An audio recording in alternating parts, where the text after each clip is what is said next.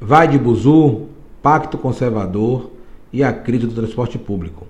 O debate sobre transporte público deve ser levado sempre a sério, já que seu resultado resulta na interferência direta na vida das pessoas. O aumento de tarifa sempre trouxe à tona, entre outros problemas, um recorrente que afeta as cidades brasileiras, qual seja o preço das tarifas de transporte público coletivo, bem como a precariedade na prestação desse serviço. É nesse instante que a sociedade camaçariense passa a questionar quais são os reais problemas que acometem esse importante setor, o transporte público coletivo, que é responsável por deslocar mais de 70 mil munícipes pelos mais diversos motivos.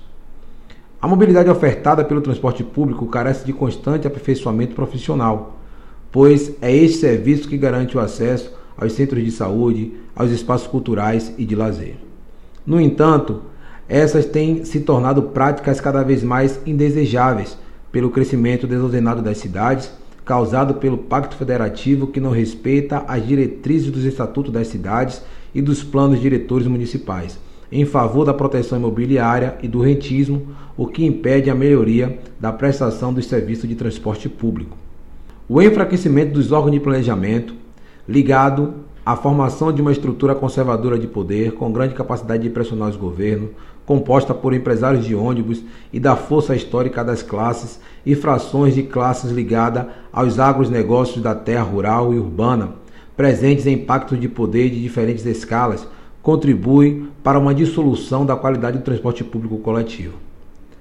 O pacto dos agentes políticos e públicos com as associações e com o transporte clandestino na cidade de Camaçari é a representação simbólica da promiscuidade política e da falta de compromisso social com a melhoria da vida dos moradores dessa cidade.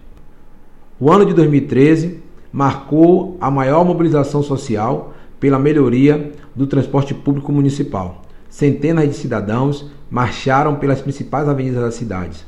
O mais incrível é que de lá para cá, mesmo e apesar de toda a pressão popular, a qualidade do transporte público só piorou revelando a total falta de compromisso dos agentes políticos com a sociedade.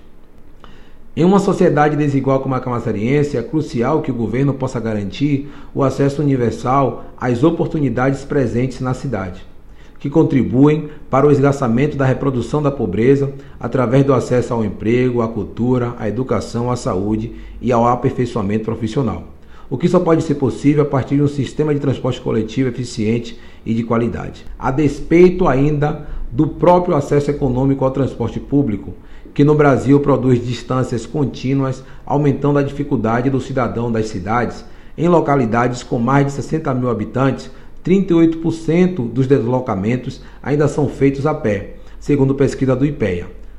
Não que isso signifique um planejamento que aproxime as pessoas dos lugares, como acontece no Velho Mundo.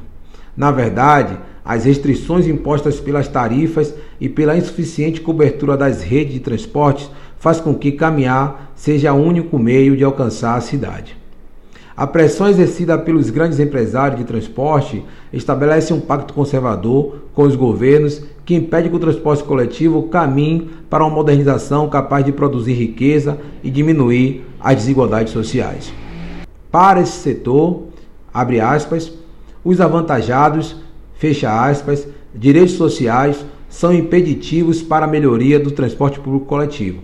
Para eles, é muito mais importante garantir e defender seus projetos pessoais de poder que construir um sistema de transporte que dê às pessoas a possibilidade de desfrutar das oportunidades que a cidade oferece.